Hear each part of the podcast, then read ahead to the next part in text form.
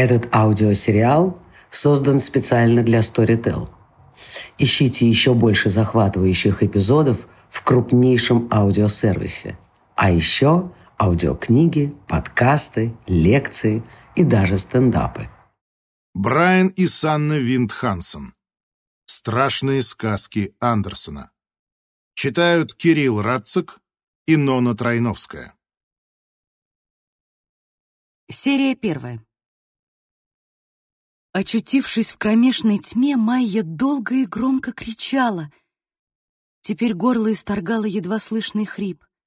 Слезы ручьем текли по щекам, капая на промерзшее дно, и становились частью ледяного покрова, окружавшего девочку. Она сидела, скрючившись и поджав ноги. У нее осталась одна единственная надежда — коробок со спичками. Дрожащие пальцы чиркнули очередной спичкой, желтое пламя сверкнуло в темноте. В его свете девочка успела увидеть собственное дыхание, крошечные облачка пара. Но рука опять дрогнула, и спичка погасла. Майя зажгла новую спичку и на этот раз постаралась удержать ее обеими руками. Она, не моргая, смотрела на огонь, который медленно прокладывал себе путь вниз по тоненькой деревянной палочке — оставляя за собой обугленную черноту. Девочка понимала, спички закончатся рано или поздно, но холод и тьма вокруг останутся. Воскресенье, 31 декабря. Том положил коробку конфет на журнальный столик. «С Новым годом, пап!» — сказал он, усаживаясь в кресло. Он, как обычно, купил «Мерси», и Свен просиял благодарной улыбкой при виде шоколада. «Спасибо, мой мальчик, но, право, не стоило». «Не стоило. Но я решил сделать тебе приятное», — ответил Том. Старичок, сидевший напротив в глубоком кресле, вдруг показался ему невероятно хрупким и жалким. Несмотря на большую разницу в возрасте, было очевидно, что это отец и сын. Том унаследовал от Свена острый подбородок, серые глаза и густые светлые волосы. «Как у тебя вообще дела?» — спросил Том. «Прекрасно. Как бедро?» «Побаливает, но я справляюсь». «Тебя здесь хоть кормят-то нормально?» «Просто чудесно». Том вздохнул. Беседы с отцом частенько напоминали ему допросы, которые он то и дело проводил. Он работал полицейским следователем. Точно так же ему приходилось вытягивать информацию из сидящего перед ним подозреваемого. И точно так же инициативы от собеседника ожидать не приходилось. Сосед все еще кричит по ночам. Нет, больше не кричит. Умер? Свен пожал плечами. Наверное. А что с тем недоумком? Так и сыт в коридоре? Свен молча кивнул. Тишина Тому не нравилась. Он встал с кресла и подошел к окну. Из комнаты открывался вид на парк, окружавший дом престарелых. Сейчас голые деревья и кустарники резко выделялись на фоне промерзшей земли. Взгляд его упал на дрозда. Тот прыгал по газону в поисках пищи. На одном крыле у птицы красовалась необычная белая отметина, похожая на крестик. Том про себя пожалел этого дрозда. Предстояло как минимум недели сильных морозов, до минус пятнадцати. Похоже, судьба бедолаги уже предрешена. Птица, скорее всего, погибнет. «Салют вечером будешь смотреть?» — поинтересовался Том, не оборачиваясь и не отрывая взгляда от птицы.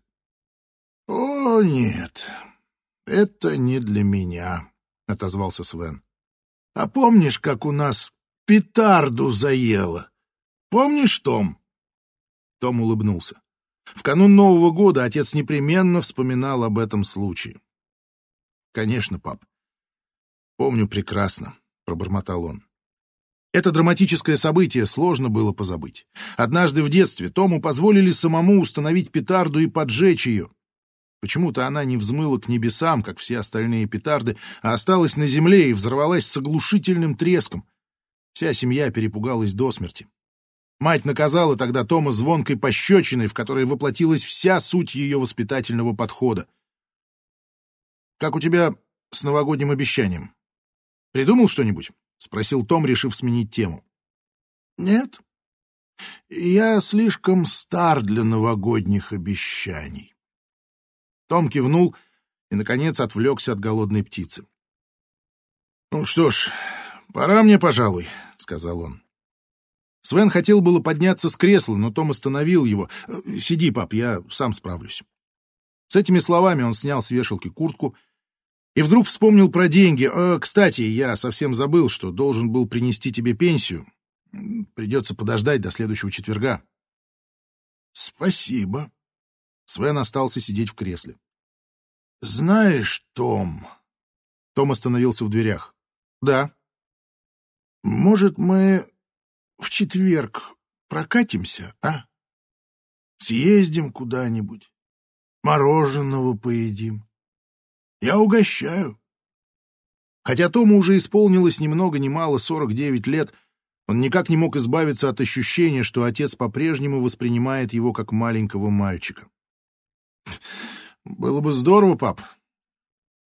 Поживем, увидим». Вернувшись домой, Том скрутил себе джойт. Прикурив, он втянул дым как можно глубже и не спеша выдохнул. Мягкий вкус и сладковатый запах действовали успокаивающе. Как и всегда. Он прошел в гостиную и остановился перед макетом. Детализированный макет занимал порядочную часть комнаты и представлял собою целый город. Между домами раскинулась сеть дорог, тут и там размещались всевозможные мини-фигурки, люди, автомобили, велосипеды, автобусы и даже животные. Этот макет был единственной вещью, сохранившейся из его детства. Макет привезли сюда, когда отец переселился в дом престарелых.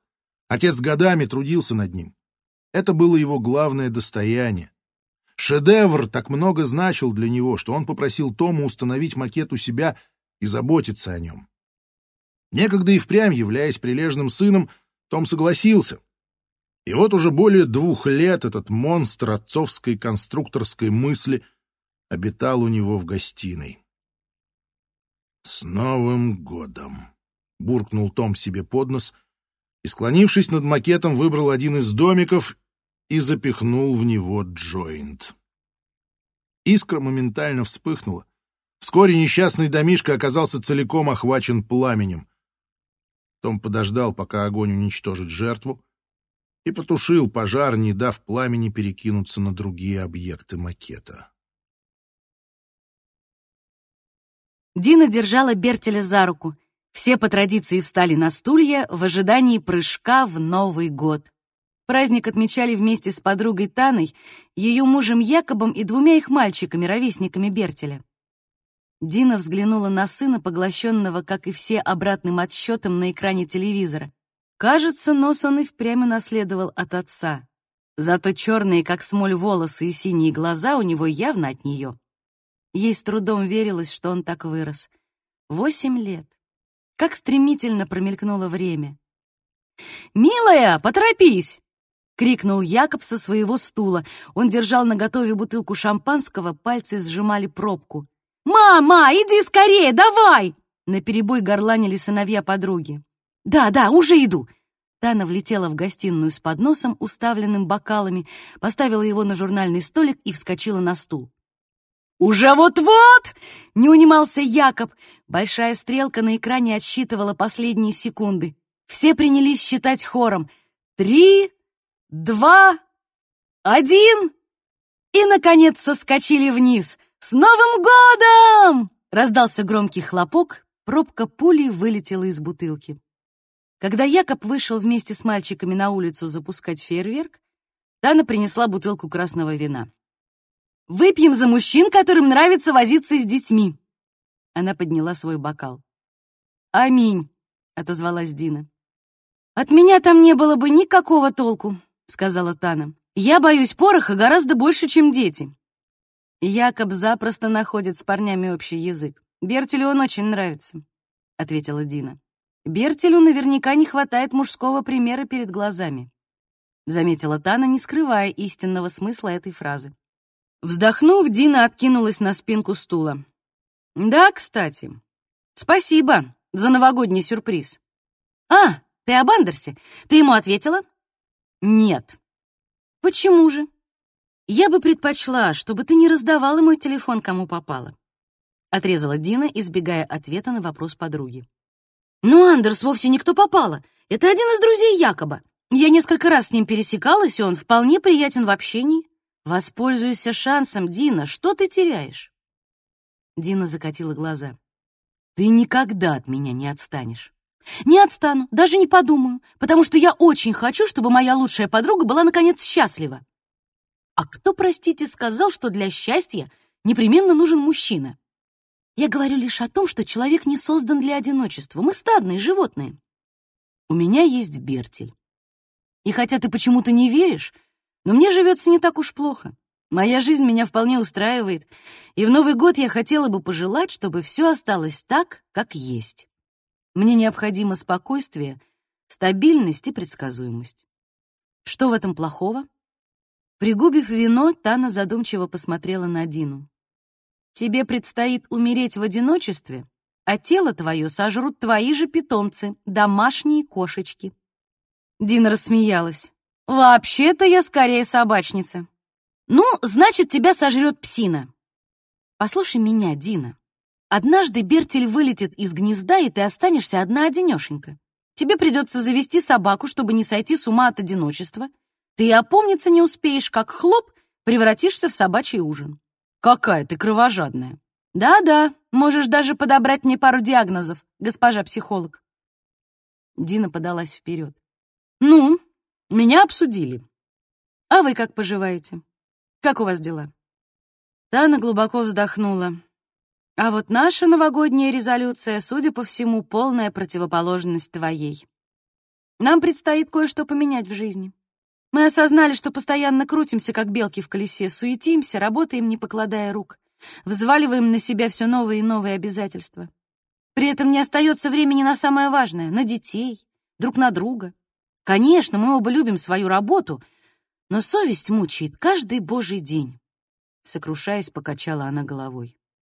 Я задаюсь вопросом, что это к черту за общество, которое заставляет нас сдавать собственных детей в казенные образовательные учреждения чуть ли не на круглые сутки?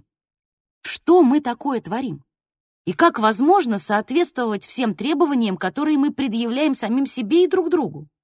Умерьте требования, Сказать проще, чем сделать. Понимаю.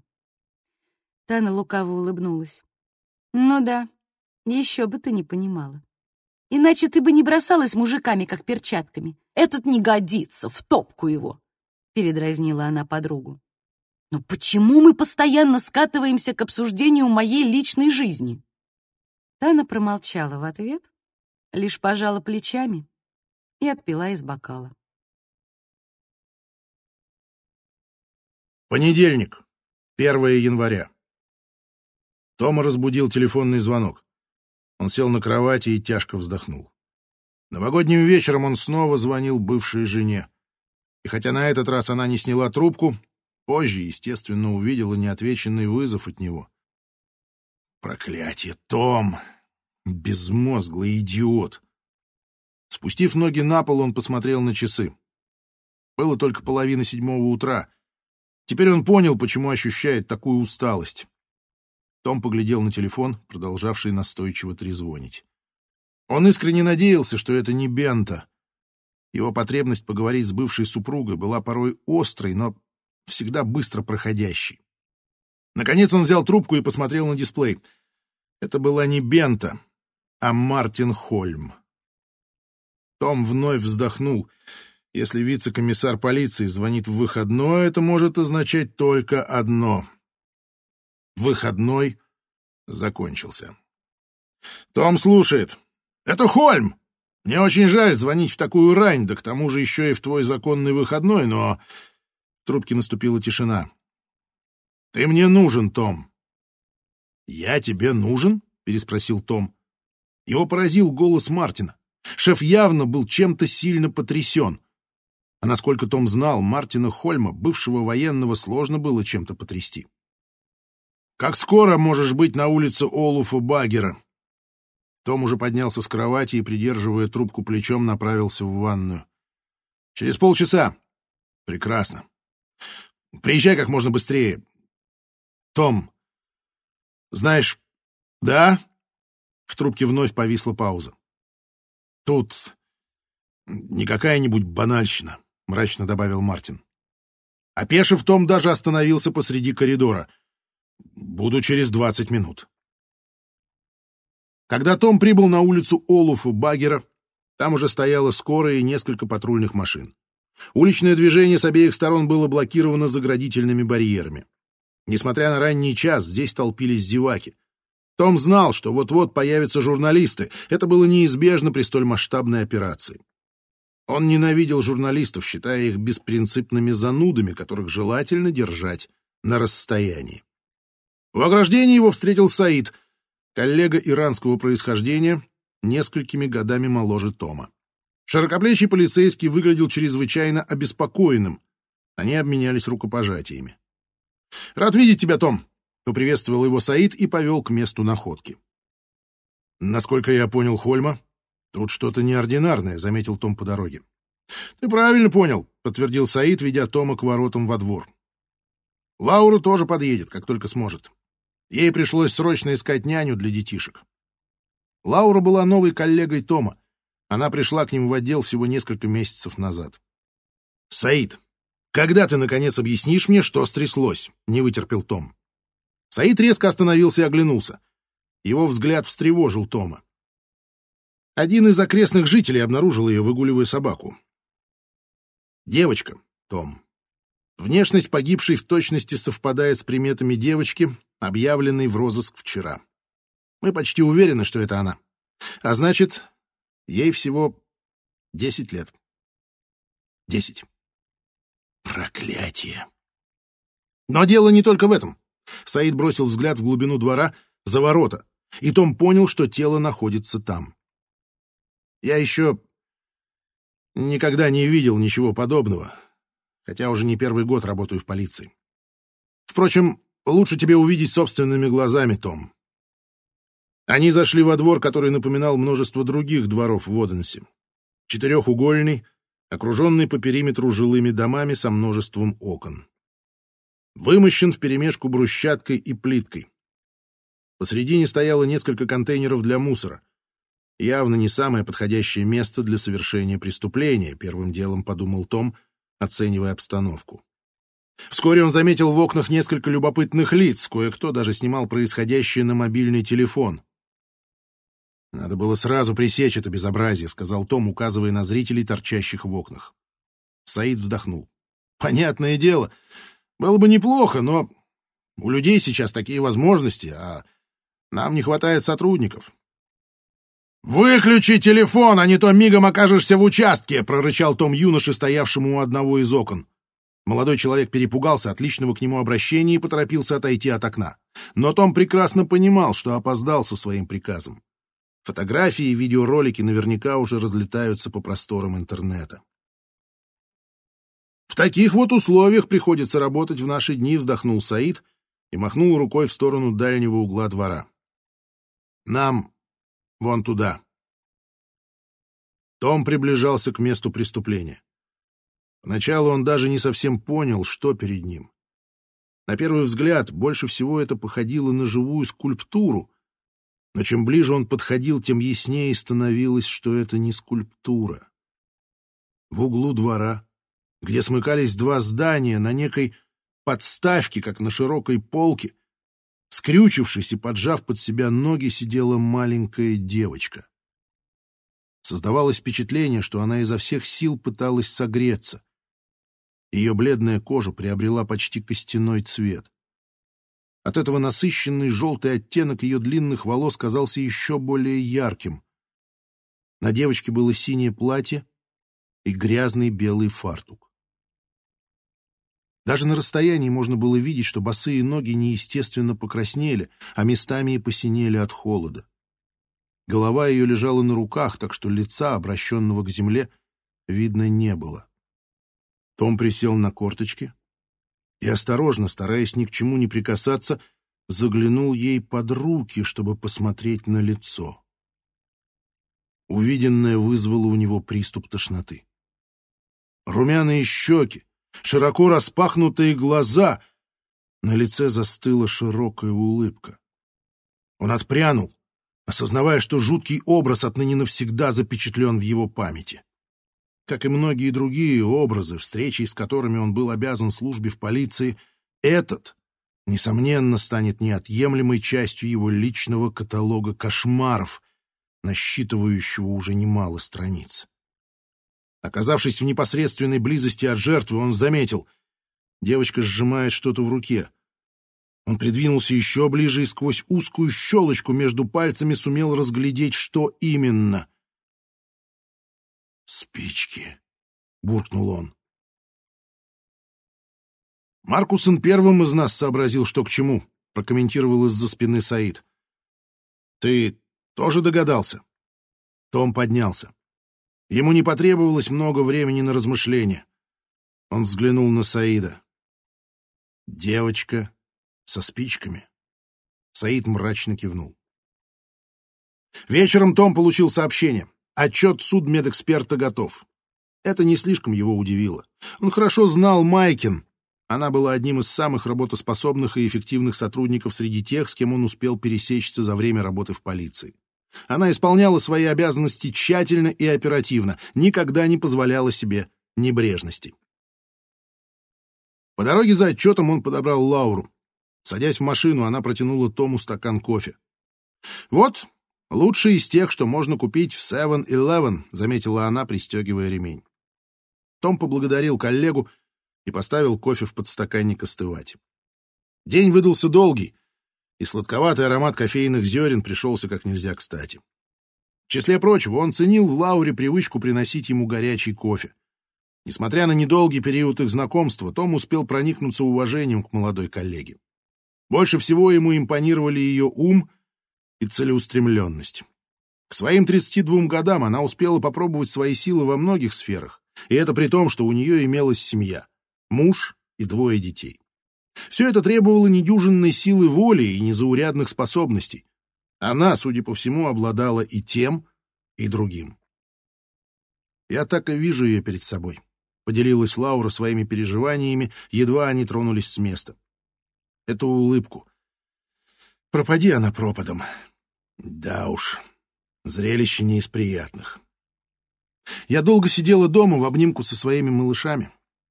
Мне необходимо было побыть с ними рядом. Никак не могу избавиться от мысли о родителях этой несчастной.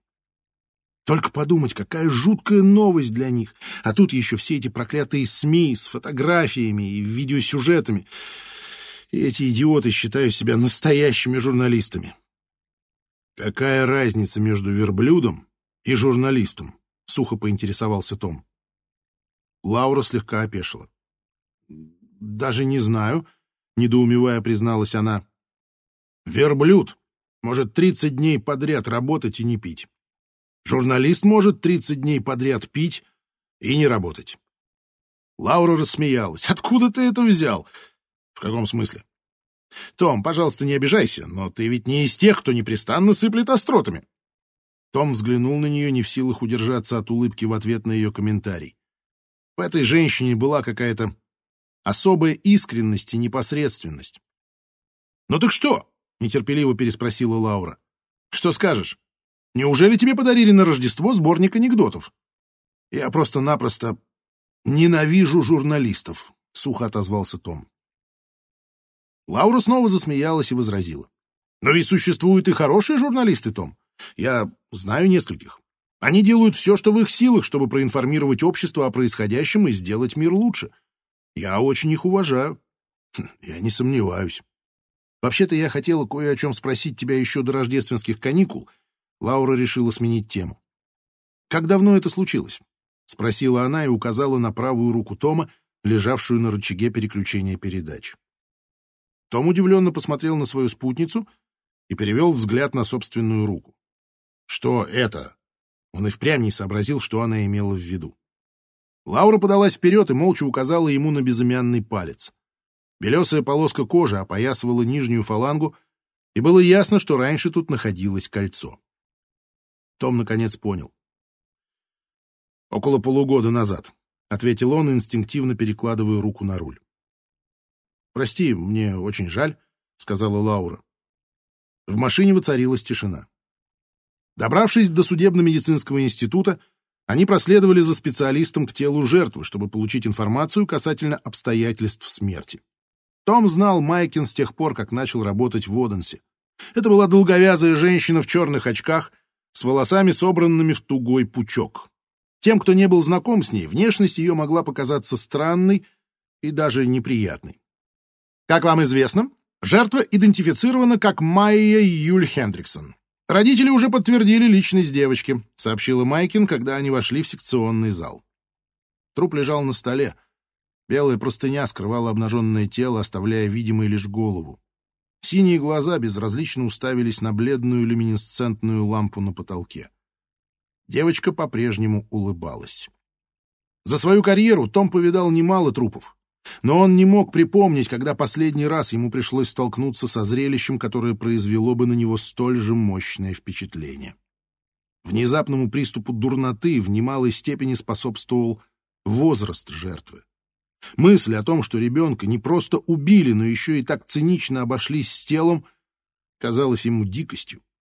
Это говорило об извращенности убийцы и наличии у него серьезной психологической патологии. «Причина смерти установлена?» — спросила Лаура. «Так точно. Работа выполнена на сто процентов», — гордо ответила Майкин, широко улыбаясь. У обычных людей, которым не свойственно испытывать восхищение, стоя перед мертвецом, ее задушевная радость редко вызывала понимание, но Том воспринимал такую реакцию патолога-анатома абсолютно нормально. Он видел перед собой профессионала, который проделал свою работу с большим мастерством и по праву гордился этим. «Ладно», нерешительно пробормотала Лаура. Прекрасно. Она одобрительно кивнула, хотя по-прежнему не была уверена, как правильно реагировать на искренний восторг Майкин. «Из-за мороза сложно определить точное время смерти», — приступила к объяснению Майкин, «но могу предположить, что это произошло около 22-24 часов назад, то есть э, вчера вечером, прямо накануне Нового года». «Так какова же причина?» — спросил Том, подходя к телу. Кожа девочки была бледной и казалась искусственной, кукольной. «Она замерзла насмерть», — ответила Майкин. «Точь в точь, как в сказке», — прокомментировала Лаура. «Как именно это произошло?» «Сейчас расскажу». С этими словами Майкин откинула с тела белую простыню. Вид хрупкого ногого тельца не мог не потрясти, но Майкин оставалась невозмутимой. Она взяла руку девочки и продемонстрировала безжизненные пальцы. Несколько ногтей сломано. Под ними я обнаружила крошечные частицы металла, то есть она явно пыталась выбраться из своей темницы. Майкин приподняла руку. На локтях заметны небольшие царапины, которые свидетельствуют о продолжительном трении о жесткую поверхность. На теле присутствуют множественные следы обморожения. Я предполагаю, что она находилась в очень тесном пространстве типа морозильной камеры. Внутренний объем этих ящиков гораздо меньше, чем можно предположить, глядя со стороны. У меня дома есть такой, так что я знаю, о чем говорю. Том с Лаурой одновременно посмотрели на труп и невольно попытались представить себе, что чувствовала девочка, заключенная в тесную, темную и холодную коробку. Кроме того, в ее организме зафиксирован высокий уровень кортизола и норадреналина, что свидетельствует о сильном стрессе в момент смерти. То есть человек, засунувший ее живьем в морозилку, извлек ее оттуда уже мертвой, заключил Том, ощутив, как в нем вскипает гнев. Такие моменты бывали редко, и тогда он испытывал непреодолимое желание жить по принципу око за око, зуб за зуб. В данном случае, например, он поймал бы этого убийцу-садиста, подвергнувшего десятилетнего ребенка такой страшной пытке, и с удовольствием посадил бы самого замерзать в морозильную камеру. «Наш убийца — перфекционист», — продолжила Майкин. Как я и ожидала, еще не приступив к исследованию, у нее на кончиках пальцев обнаружены следы серы, а на указательном пальце правой руки даже есть небольшой ожог. Думаю, она пыталась как можно дольше продержать зажженным небольшой источник пламени. — То есть она действительно жгла спички? — уточнил Том. — Именно, — кивнула Майкин. — Правда, это не современные спички, а серные. «А в чем разница?» — поинтересовалась Лаура. «Серные спички чуть длиннее, с желтоватыми головками, так как они изготовлены из желтого фосфора. Сейчас производство их запрещено. Значит, убийца спланировал и реализовал преступление вплоть до мельчайших деталей, заметил Том. Справедливое утверждение, согласилась Майкин. И еще. Как мне представляется, серные спички и коробок уже лежали в морозилке, когда девочка туда попала. Поскольку в закрытой камере мало кислорода, нужно было каким-то образом организовать его подачу. Таким образом, можно объяснить факт, что Майя погибла от холода, а не от нехватки кислорода. Как я уже сказала, убийца — настоящий перфекционист. Сценарий преступления должен был точно воспроизводить сказку, и этот человек позаботился о подаче кислорода в камеру. Видимо, долго она замерзала, — добавила Лаура, качая головой. Это какое-то безумие.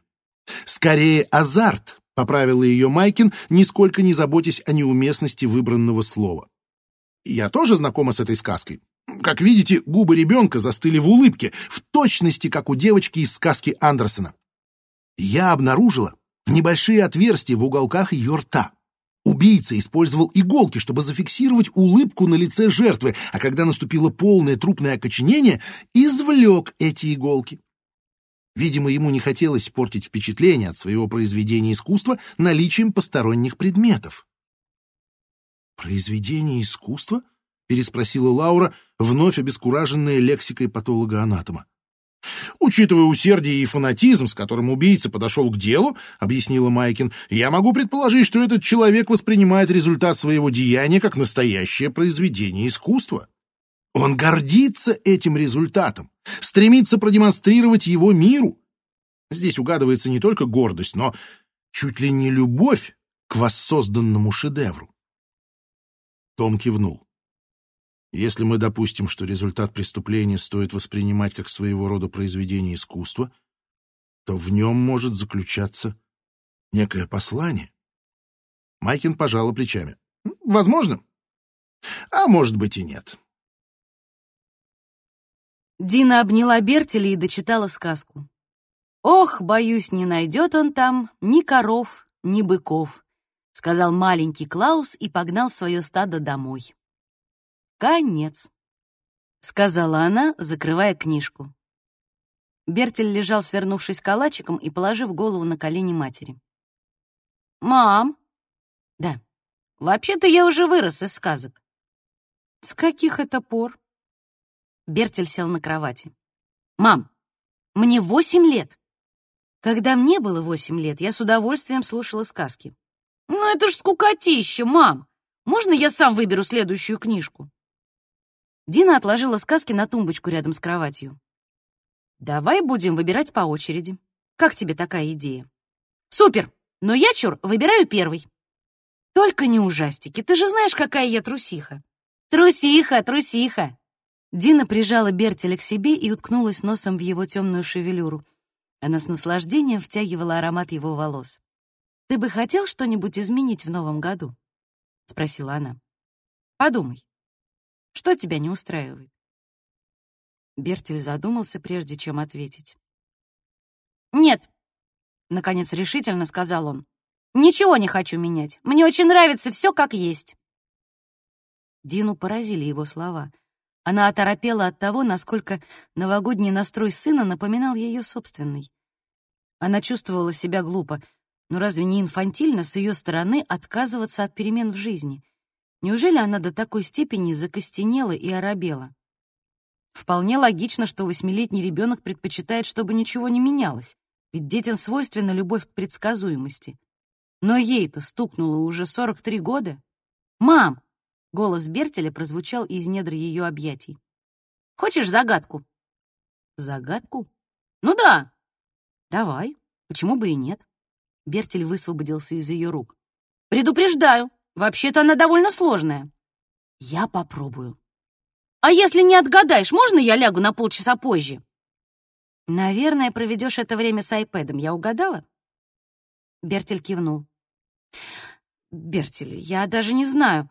Наверное, тебе просто слабо!» Дина засмеялась. «Ну ладно, мой милый хитрюшка, но только если это настоящая загадка. Настоящее! Загадывай скорее. Бертель говорил медленно и сосредоточенно, чтобы точно не ошибиться. Когда я есть, ты хочешь мною поделиться с кем-нибудь. Но как только ты мною делишься, я исчезаю. Кто я?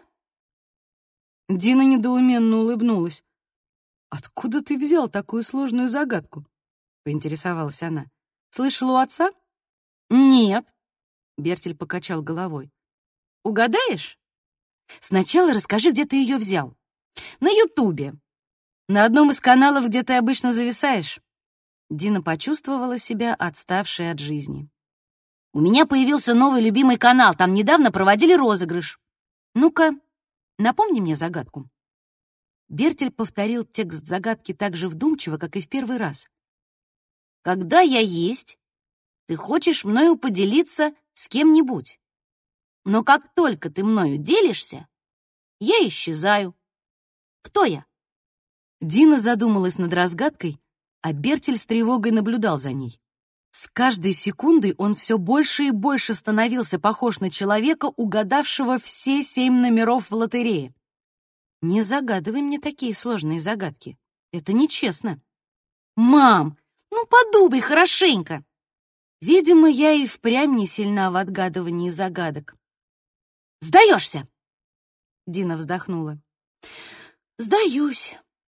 Бертель спрыгнул с кровати и в ликующем жесте вскинул руки. «Ура! Я выиграл!» «Да-да, но мне не терпится узнать ответ». «Это Бертель выдержал драматическую паузу. «Тайна!» «Тайна? Ну да, потому что тайной ведь всегда хочется поделиться, но как только кому-то ее рассказываешь, она перестает быть тайной», возбужденно объяснял он, размахивая руками. «Чудесная загадка, Бертель», — одобрила Дина. «Ты выиграл дополнительные полчаса, но не секунды больше. Свет тогда сам погасишь». Не уверена, что я так долго продержусь и не засну. Я еще не отдохнула после вчерашнего дня. Договорились? Да, да, договорились. Дина обняла Бертеля. Спокойной ночи, милый. Попрощалась она с сыном, вновь вдохнув аромат его волос. «Я сейчас задохнусь!» Нетерпеливо крикнул Бертель, освобождаясь из ее объятий и театрально хватая воздух ртом. Дина прижала его к себе еще крепче. «Вот это любовь!» — крикнула она, а Бертель громко захрипел, из чего мать должна была сделать вывод, что он находится при последнем издыхании. Она распрямила руки, выпуская его из объятий, но он прикрыл глаза и повис у нее на руках. «Бертель!» — он открыл глаза. «Знаешь, как сильно я тебя люблю?» «Знаю, мама. Ты знаешь, что я все для тебя сделаю?» «Конечно, мам!» Бертель понемногу начинал раздражаться. Она поцеловала его в лоб и включила ночник. Напоследок, взглянув на сына, Дина вышла из комнаты и прикрыла за собой дверь. Он тут же взял в руки iPad, естественно, уже включенный. Взгляд мальчика устремился на экран, озарявший лицо блеклым сиянием. Бертель стоял на пороге в свой собственный мир. Когда он успел вырасти из сказок? Куда подевался тот малыш, что некогда носился по квартире в подгузнике и своим сирены крушил все на своем пути. Дина почувствовала, как ее накрывает тяжелое одеяло меланхолии. На кухне она вскипятила воду для кофе. Завтра ей предстояло выйти на работу, так что стоило извлечь из последнего вечера каникул как можно больше пользы. Она любила свою работу, но с удовольствием отдохнула бы еще пару дней. В качестве практикующего психолога Дина в течение долгих лет сотрудничала с коммуной Оденсе, разбирала более или менее острые проблемы, возникающие перед муниципальными служащими, которые то и дело становились жертвами агрессивного поведения со стороны граждан, испытывали стресс или колоссальное перенапряжение, что препятствовало адекватному исполнению служебных обязанностей и угрожало душевному состоянию работников. Она устроилась на диване с кофе и мобильным телефоном в руках. Открыв папку сообщения, она нашла СМС от Андерса. «Привет, Дина. Твой номер мне дала Тана. Она так хорошо отзывалась о тебе, что я решил пригласить тебя выпить кофе где-нибудь в городе. Можно? С уважением, Андерс». Дина принялась отвечать. «Привет, Андерс. Благодарю тебя за сообщение. Я...» На этом она остановилась и стерла все, что успела написать. Уже собираясь отложить телефон, она вдруг заметила уведомление, появившееся в верхней части экрана. Последние новости. Жестокое убийство в Оденсе. Десятилетняя девочка обнаружена мертвой. От этого заголовка внутри у нее все сжалось. От одной мысли о том, что убили ребенка десяти лет, ей стало не по себе. Девочка была всего на пару лет старше Бертеля. И все же любопытство перевесило неприятное ощущение. Дина ткнула пальцем в уведомление и перешла к полному тексту статьи. Там говорилось о том, что тело девочки, опознанной как Майя Юль Хенриксон, обнаружили в одном из дворов Воденсе, причем по свидетельствам нескольких очевидцев, поза, в которой находилось тело, была весьма своеобразной. Она довольно точно воспроизводила героиню сказки Андерсона «Девочка со спичками» в финале повествования. Анонимный свидетель заявил, что на лице трупа застыла улыбка. Однако было еще множество неясностей в связи с обстоятельствами этого преступления. Пока что полиция лишь подтвердила личность жертвы. В настоящий момент всю остальную информацию можно было отнести к разряду домыслов. Читая статью, Дина почувствовала, как постепенно ее охватывает беспокойство.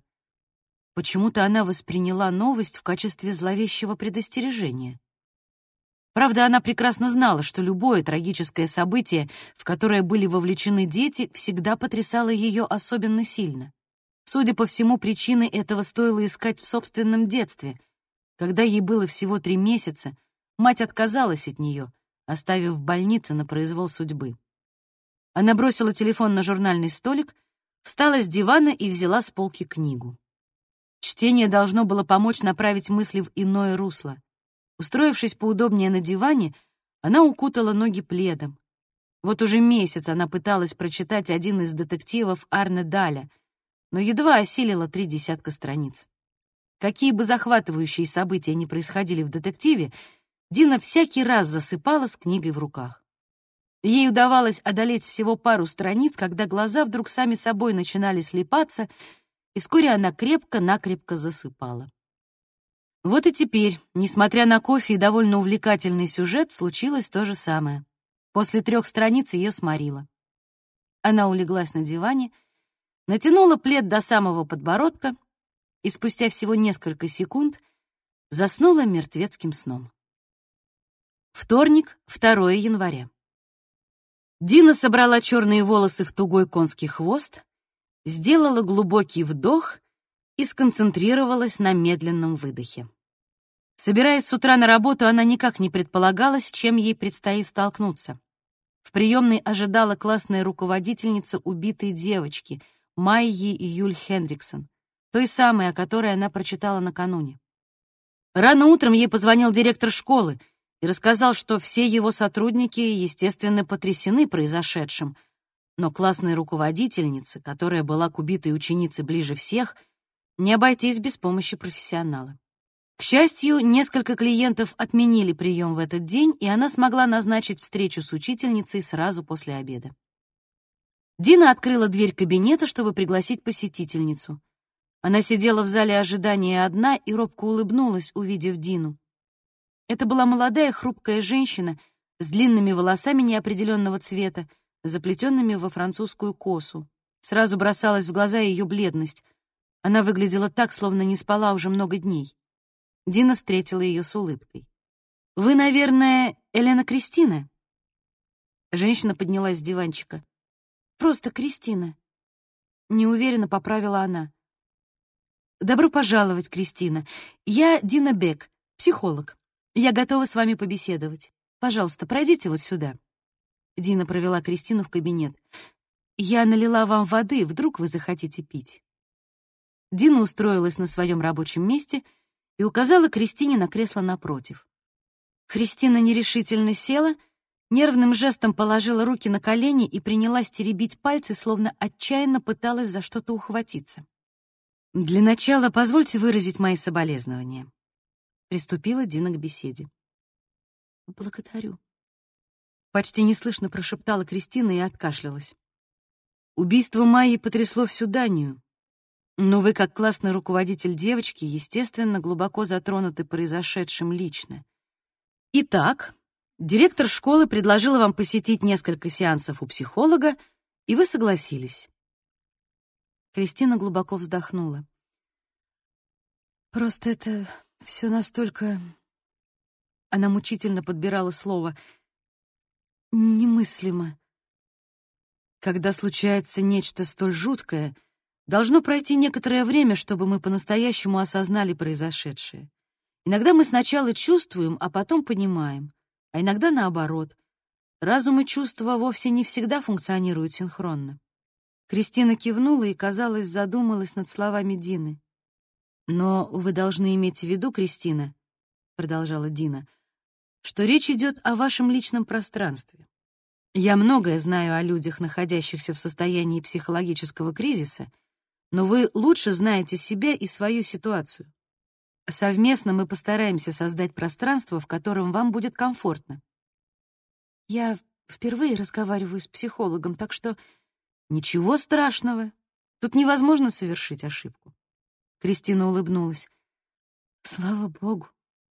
еще хочу предупредить вас, что как психолог я обязана соблюдать конфиденциальность, но также обязана вести журнал. Так что если вы заметите, что я что-то записываю, это не должно вас смущать. Это мой рабочий инструмент. Условие конфиденциальности не берется в расчет, если вы расскажете мне, что уже причинили — или собираетесь причинить вред себе или окружающим?» Кристина с готовностью кивнула, подтвердив, что услышала и поняла предупреждение Дины. «Кристина, для начала я бы хотела потратить некоторое время на то, чтобы познакомиться с вами поближе. Потом мы всегда сможем углубиться в детали, но в данный момент мне важно составить общее представление о вашей ситуации. Не удивляйтесь, если мои вопросы покажутся вам странными, ведь вы пришли сюда с другой проблемой. Но для дальнейшей работы мне это будет важно, хорошо? Договорились, согласилась Кристина и отпила из стоящего перед ней стакана. Дина подвинула к себе доску. Сейчас я нарисую так называемую генограмму. Очень простой инструмент, который поможет мне составить общую картину, объяснила Дина и взяла черный маркер. Итак, напишем ваше имя. Кристина. А сколько вам лет? Двадцать восемь.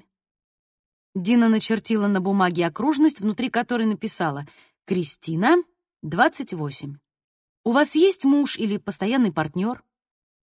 Кристина покачала головой. «Дети?» «Нет». «Теперь расскажите мне о матери. Как ее зовут и сколько ей лет?»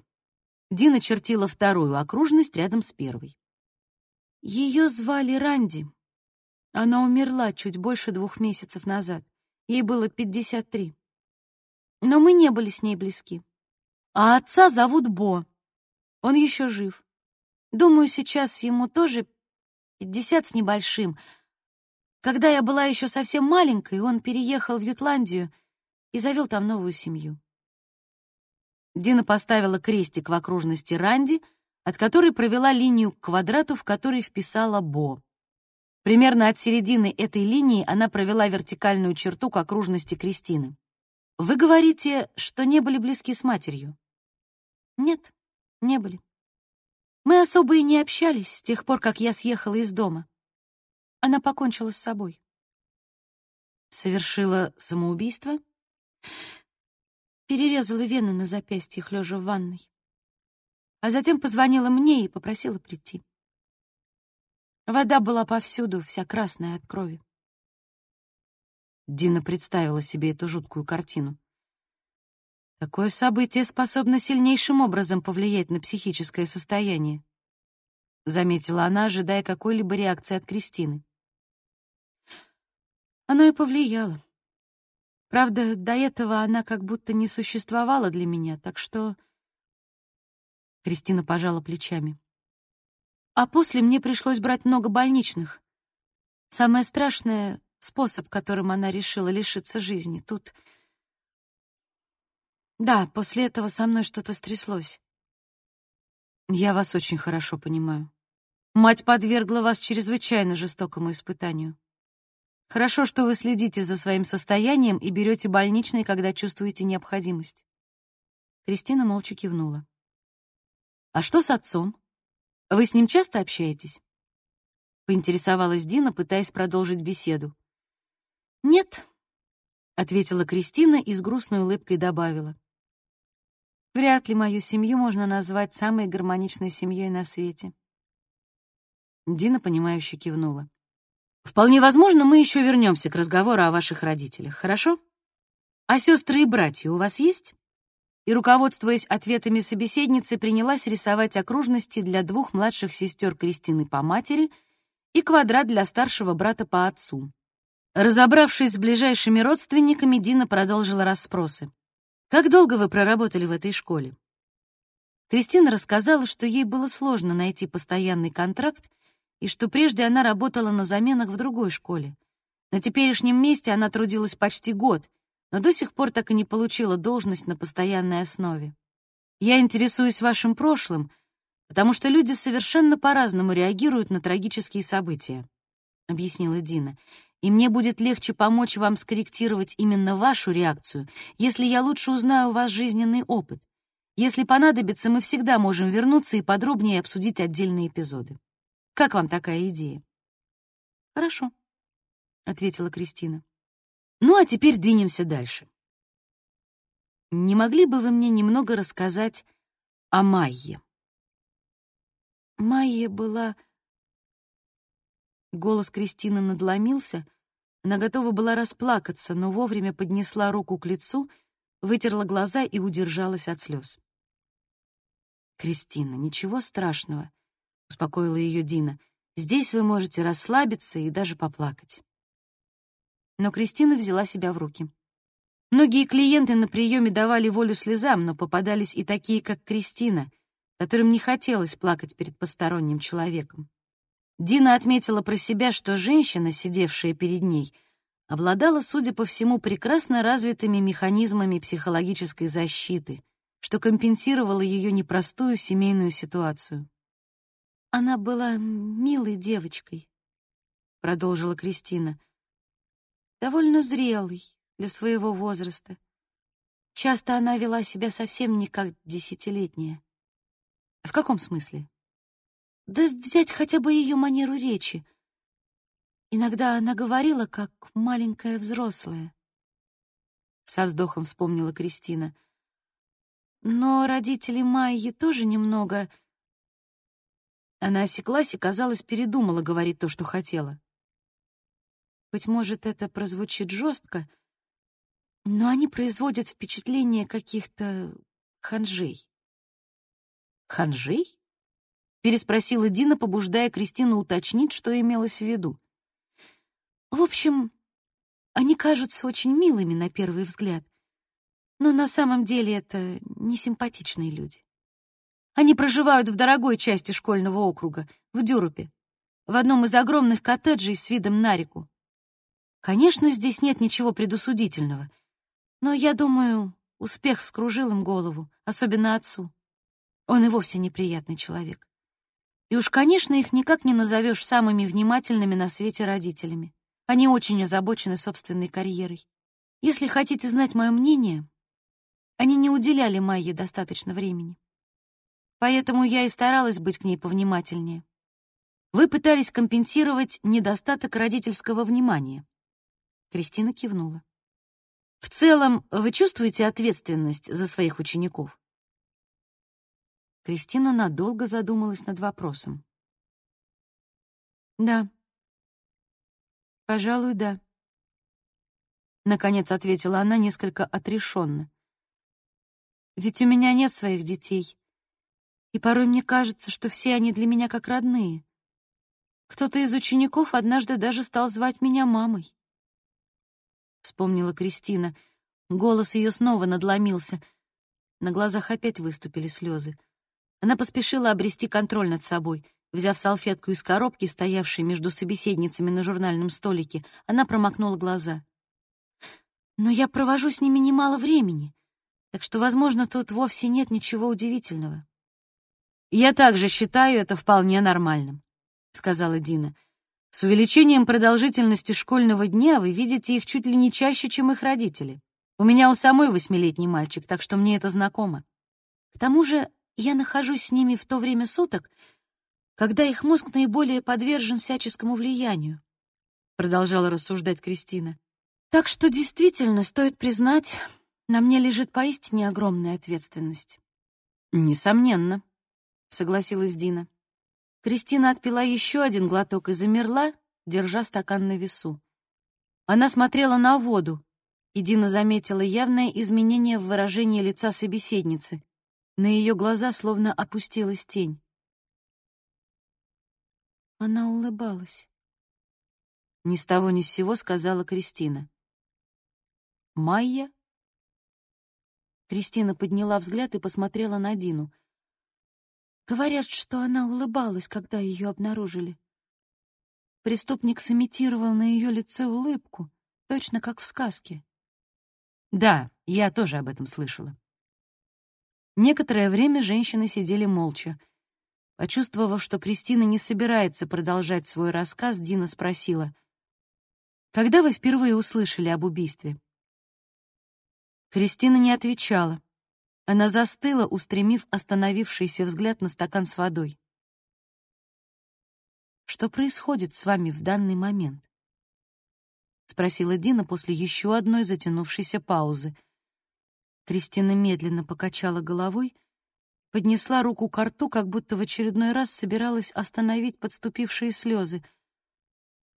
«Простите», — пробормотала она дрожащим голосом, — я так устала. Можно закончить на сегодня? Дина доброжелательно улыбнулась. Да уж, пока вам слишком тяжело говорить об этом страшном событии. Прошло еще маловато времени. Очень хорошо, если вы сами чувствуете, что вам необходимо в данный момент. Мы будем работать в темпе, комфортном для вас. Попробуем назначить новую встречу дня через три. Благодарю. Это было бы замечательно. Кристина, казалось, ощутила большое облегчение. «Вы нормально спите?» — спросила Дина, отдавая Кристине визитку с обозначенным временем следующего приема. «Нет, сказать по правде, совершенно не высыпаюсь». «Я советую вам попросить у лечащего врача что-нибудь для восстановления сна», — предложила Дина. «Отличная идея. Так и сделаю». Дина проводила Кристину в приемную, где они распрощались. Едва посетительница исчезла за дверью, Дина с облегчением опустила плечи и инстинктивно выдохнула. Она вдруг ощутила непреодолимое желание обнять Бертеля. Вечером, когда Бертель отправился в постель, она надолго засела за просмотр всевозможных новостей о недавнем убийстве. История была мерзкой и запутанной. Выключив телевизор, она решила позвонить матери. Прозвучало всего два гудка, прежде чем трубку сняли. «Мама на проводе!» — послышалось в трубке. Дина улыбнулась. Ей было уже 43, а мать подходила к телефону все с теми же словами. «Привет, мам. Я просто хотела узнать, как дела». «Прекрасно!» — весело заявила мать. «Мы отдыхаем, сидя перед телевизором, и пытаемся не наткнуться на очередные новости. Какой ужас, что стряслось с этой девчушкой. Да уж, просто кошмар. «Ты в порядке?» Сразу поинтересовалась мать. Она как будто тонко настроенным радаром всегда улавливала, когда что-то чересчур волновало Дину. «Да-да, у меня все хорошо». «Уверена? А то я могу зайти, если тебе нужна компания. Отец вовсю храпит на диване и даже не заметит моего отсутствия». «Нет, не надо. Все в порядке, правда. Я просто хотела поздороваться». «Бертель уже слышал?» Я имею в виду про убийство. Думаю, пока нет. Но мне все равно придется поговорить с ним об этом. Особенно если в прессе не уляжется шумиха. Тем более у меня... Дина оборвала фразу, засомневавшись, стоит ли рассказывать матери о новой клиентке. «Что у тебя?» «Ну...» Дина подыскивала правильные слова.